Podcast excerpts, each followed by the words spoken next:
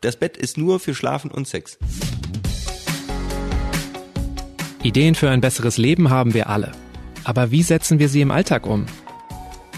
In diesem Podcast treffen wir jede Woche Menschen, die uns verraten, wie es klappen kann. Willkommen zu Smarter Leben.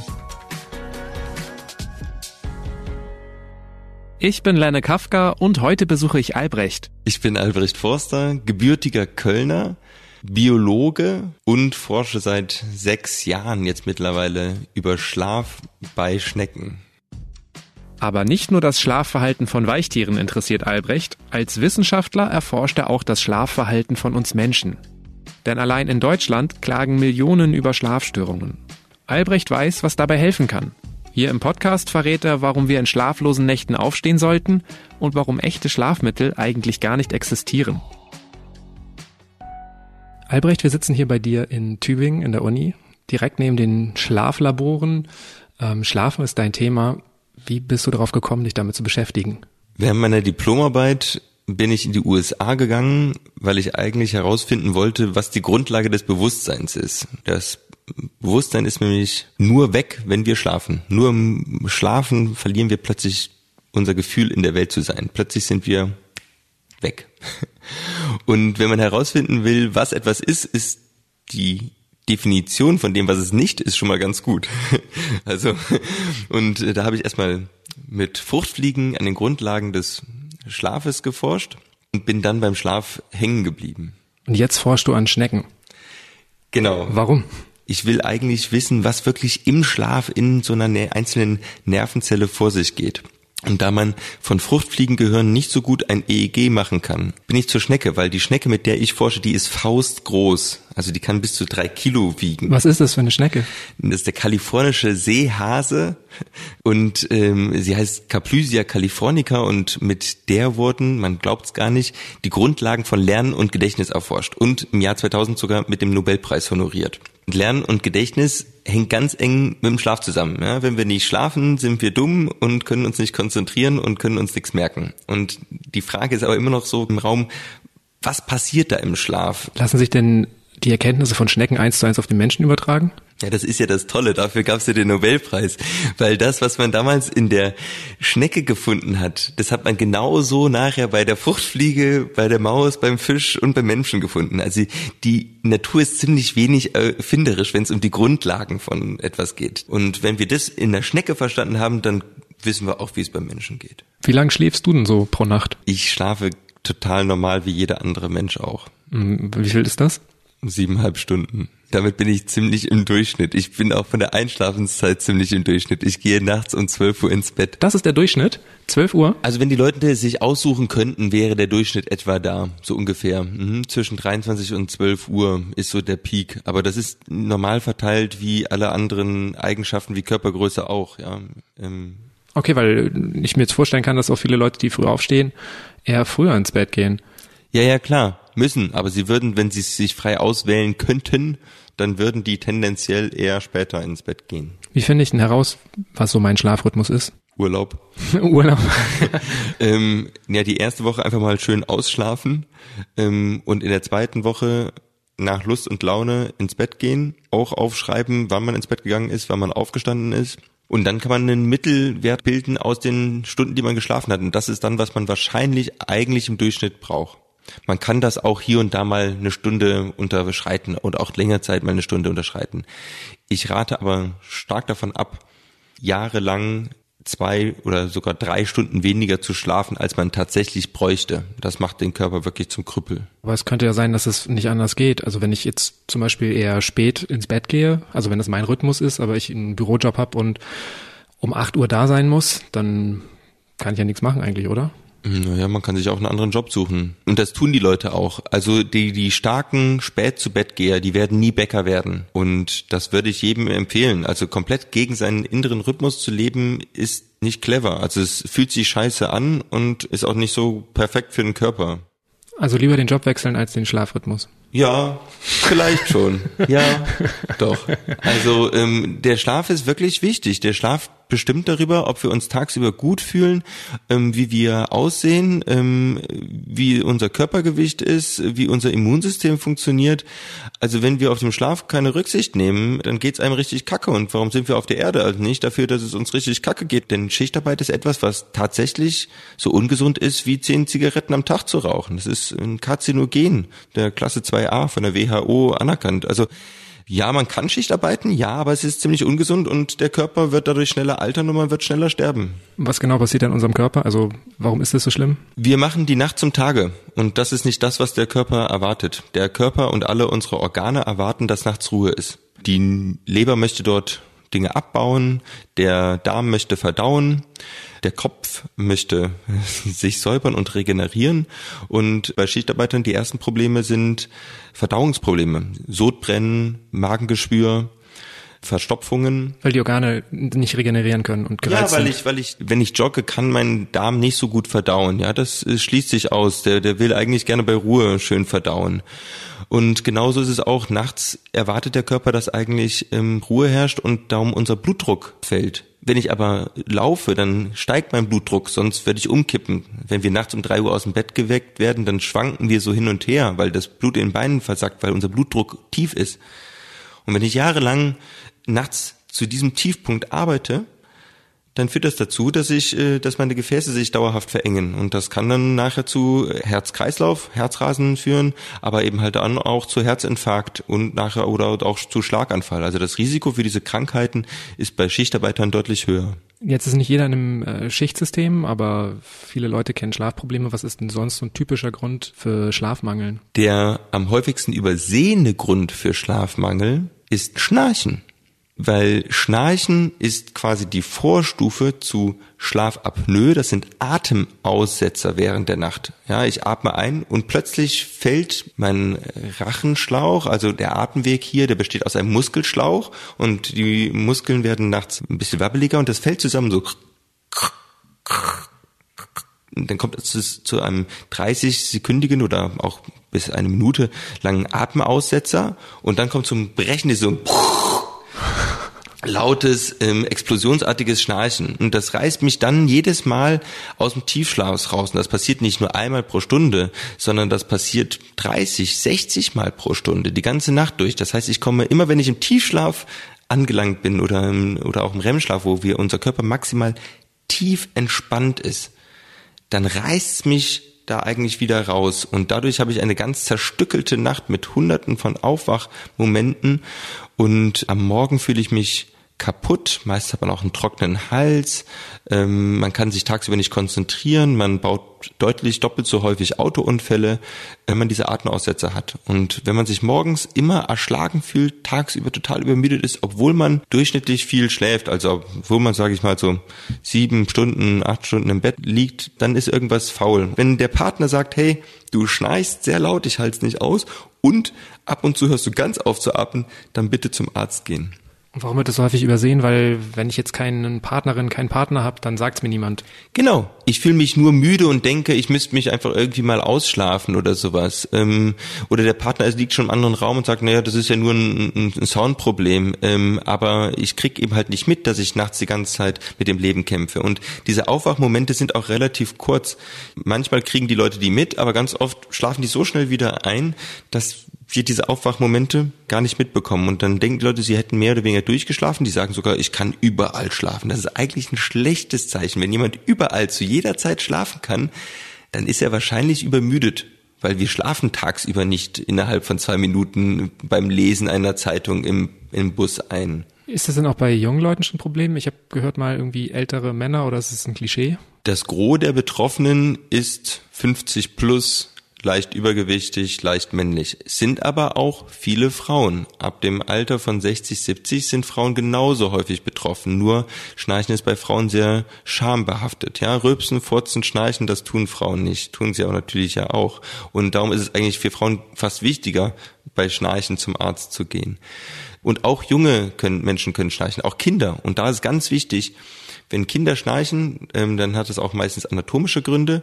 Polypen oder sehr große Mandeln, muss man dann rausnehmen, weil wenn ein Kind nicht, nicht gut schläft oder auch Atemaussetzer hat, dann ist es tagsüber unausgeschlafen unkonzentriert, dann wird meistens irgendwie so ein eher so ein ADS äh, diagnostiziert. Ja, das Kind kann sich nicht konzentrieren, ist abgelenkt, ist abends äh, emotional unausgeglichen. Ja, wenn wir übermüdet sind, sind wir emotional unausgeglichen und die sind viel schlechter in der Schule. Schnarchende Kinder gehören direkt zum Arzt. Okay, und schnarchende Erwachsene sollten einfach ähm, mehr Sport machen? Das Wichtigste ist Sport machen, abnehmen, das ist sowieso, da hat man alle anderen Krankheiten gleich mitbehandelt. Wenn das nicht direkt geht, es gibt auch direkt Übungen für die Rachenmuskulatur, weil da fällt ja der Muskelschlauch zusammen. Und warum ist es häufiger bei älteren Menschen der Fall? Ja, wir machen weniger Sport im Alter und der Muskelaufbau läuft nicht mehr so schnell. Wie kann man denn die Rachenmuskulatur trainieren? Ja, der Personal Trainer für die Rachenmuskulatur ist ein Logopäde. Zu dem kann ich zum Beispiel gehen.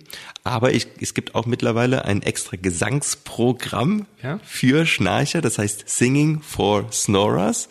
Ähm, damit kriege ich wahrscheinlich nicht die schwerste Form der Schlafapnoe weg, aber wenn ich diese 20 Rachenmuskeln, die wir hier haben, mit verschiedenen Übungen kräftige, dann fallen die nachts nicht mehr zusammen. Schnarchen ist ja eins der typischen Probleme, warum ja auch viele Paare nicht mehr in, in einem Bett schlafen. Mhm. Ähm, wie sinnvoll ist es eigentlich generell, sich das Bett zu teilen? Also macht man sich da nicht tendenziell eher gegenseitig wach? Gibt es da Studien? Ja, es gibt Studien zu Paarschlaf.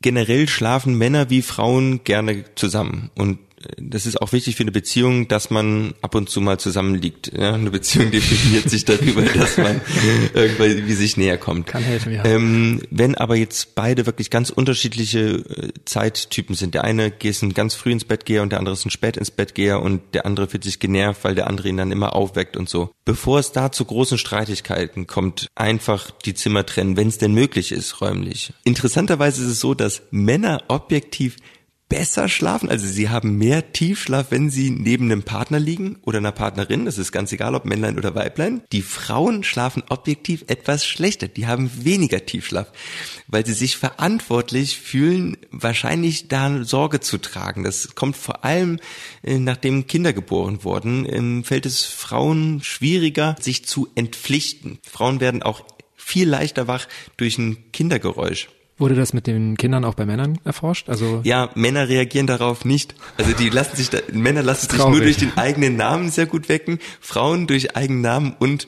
äh, Kindergeräusche. Und äh, und dann sagen die Frauen immer, ja, du hättest es hören können. Der Mann hört es einfach nicht, der kommt nicht durch. Das ändert nichts daran, dass die Frau bitte den Mann treten darf und dann soll er auch mal aufstehen. Gibt's denn aber sonst irgendwelche Fehler, die man selber machen kann? Also, also wo man sagt, ähm, wenn du das machst, erhöhst du auf jeden Fall die Wahrscheinlichkeit, dass du diese Nacht nicht so gut schläfst? Naja, wenn ich massiv gestresst bin, ist die Chance, dass ich die Nacht schlecht schlafe, nicht so gut. Oder wenn es total überhitzt im Zimmer ist, schlafe ich schlecht. Wenn ich krank bin, schlafe ich schlecht. Es gibt ganz viele Gründe, schlecht zu schlafen. Wenn ich ganz dick fest gegessen habe oder mir noch drei Red Bull reingekippt habe vom Einschlafen und sonst aber eher kein Koffein trinke. Man muss aber auch sagen, jemand, der gut schläft, der darf von mir aus machen, was er will vom Einschlafen. Wir sollten uns erst mit unserem Schlaf wirklich beschäftigen, wenn es irgendwie hakt und nicht klappt. Und dann kann man eine Liste von vielen Verhaltensmaßnahmen abklappern. Mal auf sein Essen gucken, ähm, schauen, dass man tagsüber Sport macht. Nicht nachts Sport machen, das hält einen wach. Dass man tagsüber rausgeht, ähm, dass man auf Koffein gegebenenfalls nach 15 Uhr verzichtet, ähm, weil Koffein sich sehr langsam abbaut, dass man schaut, dass man, wenn man nachts schlecht schläft, sollte man auf das Mittagsschläfchen zum Beispiel auch verzichten. Weil ein Mittagsschlaf ist gut für die Leute, die nachts gut schlafen können. Aber wenn ich nachts schlecht schlafe, weil ich schlecht einschlafe, schlecht durchschlafe und dann vorschlafe durch das Mittagsschläfchen, dann baue ich Schlafdruck ab. Und dann muss ich mich nicht wundern, dass ich noch schlechter einschlafe. Also du sagst, wenn man zu den Personen gehört, die jetzt generell schlecht schlafen, ab wann würdest du das denn als krankhaft ansehen? Also ab wann ist das wirklich ein Problem? Wie jedes andere medizinische Problem, sobald die Menschen das als Problem empfinden. Es ist überhaupt gar kein Problem, mehrmals in der Nacht wach zu werden. Das ist sogar von unserem Körper darauf angelegt. Unsere Schlafzyklen gehen so in Zyklen des, der, von leichteren und tieferen Schlafperioden. Und es ist quasi angelegt, dass wir mehrmals bis zu 20 Mal natürlicherweise wach werden und dann sind wir kurz wach je älter wir werden, desto häufiger ist es halt so, dass wir diese kurzen Wachperioden aktiv wahrnehmen, weil sie ein bisschen länger werden. Dementsprechend machen wir uns dann Sorgen, aber das hat überhaupt nichts zu bedeuten. Es ist auch nicht schlimm, nachts mal aufzustehen und auf Toilette zu müssen. Man sollte den Mindset umdrehen. Also ich, wenn ich nachts wach werde, Und dann schaue ich auch ab und zu auf den Wecker und dann denke ich, geil, ich habe noch zwei Stunden, ich kann jetzt noch mal zwei Stunden pennen. Ja, wie zu sagen, oh scheiße, in zwei Stunden muss ich aufstehen. Nein, geil, ich darf noch zwei Stunden einfach hier liegen, keiner will was von mir in dieser Zeit. Ich habe nichts zu tun, außer mich einfach zu entspannen und einfach Welt Welt sein zu lassen. Macht das für unseren Körper einen Unterschied, ob wir nur gedacht haben, dass wir wach liegen oder ob wir wirklich wach gelegen haben? Es ist wirklich so, der Körper holt sich seinen Schlaf und diese Gewissheit, die müssen wir erlangen. Auch jemand, der das Gefühl hat, wach zu liegen und das passiert nichts, einfach ruhig liegen bleiben und sich freuen, dass man jetzt einfach nichts tun muss. Wie ist denn das eigentlich? Ähm, ich kenne viele Leute, die aufwachen, sobald sie irgendwie Licht sehen. Wie schlecht ist Licht für unseren Schlaf? Naja, wenn es dazu langt, einen aufzuwecken, ähm, dann würde ich diese Lichtquellen auch ausräumen. Stören tut es unseren Schlaf eigentlich jetzt nicht. Also die, wir müssen uns nicht so viel Angst machen wegen dem bisschen Blaulicht am Abend. Und unsere Gesellschaft kriegt nicht zu viel Licht sondern zu wenig Licht, weil wir nicht nach draußen gehen. Wir sind die ganze Tag in Büroräumen, Schulräumen oder in unserem eigenen Haus, wo es maximal so eine Beleuchtung von 400 Lux gibt. Und an einem Sommertag haben wir 100.000 Lux.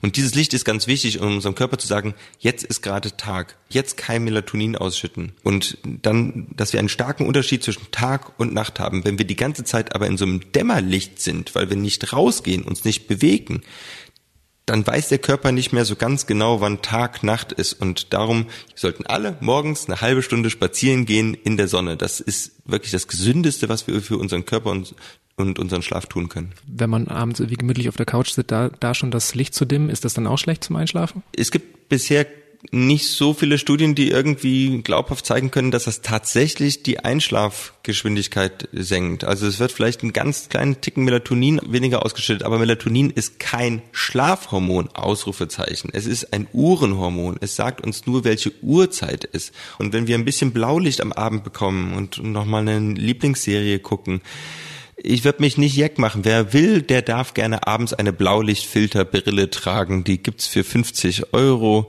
Ähm, die sieht so ein bisschen gelblich aus und dann kriegt man kein blaues Licht mehr, was in unsere Augen, in unsere Augen fällt. Aber man soll sich damit nicht zu jeck machen. Das heißt, Handys und Tablets und äh, Laptops im Bett, das ist auch kein Problem? Ja, das ist ein ganz anderer Punkt. Das Licht ist das eine und das finde ich persönlich nicht so wichtig. Aber der emotionale Wert dieser Gegenstände, und das Verlernen, dass das Bett fürs Schlafen da ist, das sind die wichtigen Sachen. Also wenn ich was Emotionales vom Einschlafen mache, dann lässt mich das an dieser Welt festhalten. Wir sind noch im Hier und Jetzt und ich kann nicht loslassen und ich denke noch an die gemeine Mail, die mir mein Chef noch geschrieben hat oder an das freudige Ereignis von der meiner Freundin Janina oder sowas. Die lassen mich in der Welt bleiben und nicht loslassen. Wir müssen aber zum Schlafen uns einfach loslassen und uns der Nacht ergeben. Also es geht ganz wortwörtlich um dieses Abschalten, dann, dass man quasi auch abschalten kann vom Tag, Geräte aus, ja, und Modus switchen. Das ist so ein bisschen äh, klassische Konditionierung wie beim Pavlov mit den Hunden, ja, und deren Glöckchen. Äh, eigentlich soll das Bett, sobald wir uns ins Bett legen, das Signal sein für den Körper, hey, jetzt ist Schlafen, jetzt bin ich gleich weg. Wenn aber plötzlich das Bett für Lesen, Arbeiten, Tablet, Handy, Faulenzen, für alles genutzt wird, dann weiß der Körper nicht mehr genau, ja, was soll ich denn jetzt auf diesen Stimulus machen? Dieser, der Bettstimulus, den soll es nur abends zum Schlafen geben, sonst nicht. Es lässt sich also trainieren, dass man das Bett nur noch mit dem Schlafen verbindet? Ja. Genau. Das Bett ist nur für Schlafen und Sex. Zu Hause können wir uns also ein paar Regeln antrainieren, mit denen wir unseren Schlaf verbessern. Aber wie ist es, wenn wir unterwegs sind und in fremden Betten schlafen? Im Urlaub, auf Dienstreise oder bei Freunden? Immer wenn wir in einer ungewohnten Umgebung sind, dann schlafen wir erstmal eine Nacht schlechter. Dieser First Night Effekt ist bei uns super bekannt. Wir haben immer, wenn wir Probanden haben, haben wir die zwei Nächte bei uns im Labor. Die erste Nacht ist die Probenacht, wo die sich hier an die Umgebung gewöhnen. Die verwerfen wir, die Daten sind zu schlecht. Und erst in der zweiten Nacht können wir aufnehmen. Und genauso ist es auch mit dem Urlaub. Unser Körper braucht beim Schlaf eine Schutzzone, ja. Es ist ja eine, wir sind ja sehr angreifbar im Schlaf. Und wenn wir neu sind, dann denkt der Körper, oh, ich muss aufpassen, es könnte ja gerade der Säbelzahntiger oder irgendwer anders um die Ecke kommen und mich angreifen. Was wir machen können im Urlaub, dass wir uns zum Beispiel unser eigenes gewohntes Kissen mitnehmen. so eine Routine. Das ist auch wieder wie die Glocke beim Pavlovschen Hund. Aha, jetzt kommt Zähneputzen, dann höre ich immer einen Podcast von Spiegel Online und dann ähm, äh, denke ich nochmal an meinen letzten Urlaub und dann bin ich weg. Und wenn wir das so trainieren, dann denken wir noch zwei Sekunden an den letzten Urlaub und bumm geht das Licht aus, weil wir immer nur abends beim Einschlafen an den letzten Urlaub denken. Rituale bestimmen unser ganzes Leben. Unser Körper ist ein Gewohnheitstier. Der steht gerne zur gleichen Zeit auf, geht zur gleichen Zeit ins Bett und je älter wir werden, desto ritualisierter werden wir. Und genauso ist es auch mit dem Schlaf. Daher kann man das jedem empfehlen. Einfach so gewohnte Rituale. Man macht sich einen Tee, hört noch ein bisschen Lieblingsmusik, liest doch ein Buch oder hört einen Podcast und dann weiß der Körper, aha, jetzt schlafen. Jetzt gibt's aber einfach so Nächte, in denen man nachts wach liegt. Selbst wenn ich meine Routinen habe, mir fällt dann eigentlich immer als erstes ein, wütend zu sein, auf die Uhr zu gucken, mich zu ärgern, ist wahrscheinlich ein dummer Plan. Was sollte man denn wirklich machen, wenn sowas passiert? Wenn man wirklich sich nicht entspannen kann, aufstehen und einer ruhigen Tätigkeit nachgehen, Sudoku lösen, häkeln, ähm, Nachts Sudoku lösen. Ja, man kann ja die einfachen nehmen, die sind jetzt nicht so kompliziert. Man kann aber auch irgendwelche Mandalas ausmalen. Ähm, äh, man kann auch Zeitung lesen, halt irgendwas Unemotionales, was es nicht extra wach hält. Man kann sich aber auch einfach hinsetzen und auf ein Blatt Papier aufschreiben, was einem denn gerade durch den Kopf geht. Weil meistens hat das ja einen Grund. Und dann, wenn man sich dann wieder wirklich müde und schläfrig fühlt, ähm, dann wieder zurück ins Bett gehen Ganz wichtig ist auch ein oder zwei Nächte oder auch drei Nächte, wo wir fast nicht geschlafen haben. Das ist für unseren Körper wirklich gut verkraftbar. Ich wundere mich selbst manchmal darüber, dass ich manchmal ja nur vier Stunden Schlaf hab, weil ich irgendwie lange noch mal nachher noch ein Bier getrunken habe und am nächsten Morgen wegen irgendwas früh raus muss und dann denke ich, oh, das wird jetzt richtig böse am nächsten Tag und dann wache ich auf und merke, hm, eigentlich geht's mir ganz gut. Unser Körper kann eigentlich ab und zu mal auch ganz gut mit wenig klarkommen. Und dann einfach den nächsten Tag, wie er sonst ist, auch durchziehen und am kommenden Abend auch wieder ganz normal ins Bett gehen. Nicht extra früh oder irgendwas Besonderes machen, sondern einfach ganz normal wieder an seinem Trott weitermachen. Meistens hat man ja solche Nächte, wenn man gerade auf irgendeiner Ebene im Leben total viel Stress hat, ähm, dann grübelt man ja sofort rum nachts. Wie kriegt man denn seine Gedanken gestoppt? Hast du da auch irgendwelche Tipps? Ja, am besten ist sich vorher vor dem Einschlafen kümmern, dass man runterfahren kann. Also dass man A eine Stunde Vorlaufzeit hat zum Schlafen und dass ich eine Stunde vorher mich mal selber an den Küchentisch sitze und am Küchentisch das mache mit einem weißen Blatt Papier und aufschreibe, was ich morgen zu tun habe, welche Dinge abgearbeitet werden müssen, das Grübeln auf dem Papier am Tisch machen. Wenn ich das dann schon getan habe, dann kann ich immer noch mal schauen, okay, wie kann ich denn jetzt mit aktiven Techniken meinen Körper runterfahren? Und da kann ich mir was aussuchen. Ich kann progressive Muskelentspannung machen. Das gibt's auch auf YouTube. Ähm, kann man sich auch eine CD kaufen, ähm, wo ich nacheinander Muskeln stark anspanne und dann langsam entspanne. Und weil und dann entspannt sich unser ganzer Körper und Entspannung ist das Wichtigste für den Schlaf. Ich kann aber auch eine geführte Meditation machen. Ich kann eine Atemmeditation machen, weil unser Atem einmal Ausdruck unserer Emotionen ist. Wenn wir aufgeregt sind, äh, atmen wir sehr schnell und wenn wir tief entspannt sind, langsam. Wir können aber auch mit unserem Atem unsere Emotionen steuern. Und da können wir eine einfache Atemtechnik machen, indem wir auf vier Schläge einatmen, vier Schläge den Atem halten, sechs Schläge ausatmen, zwei Schläge Pause und dann wieder vier Schläge einatmen. Eine Kurzform dieser Atemmeditation ist jetzt so mein persönlicher Geheimtipp. Her damit. ist ein Einschlafmantra. Schlaf ein, Schlaf aus.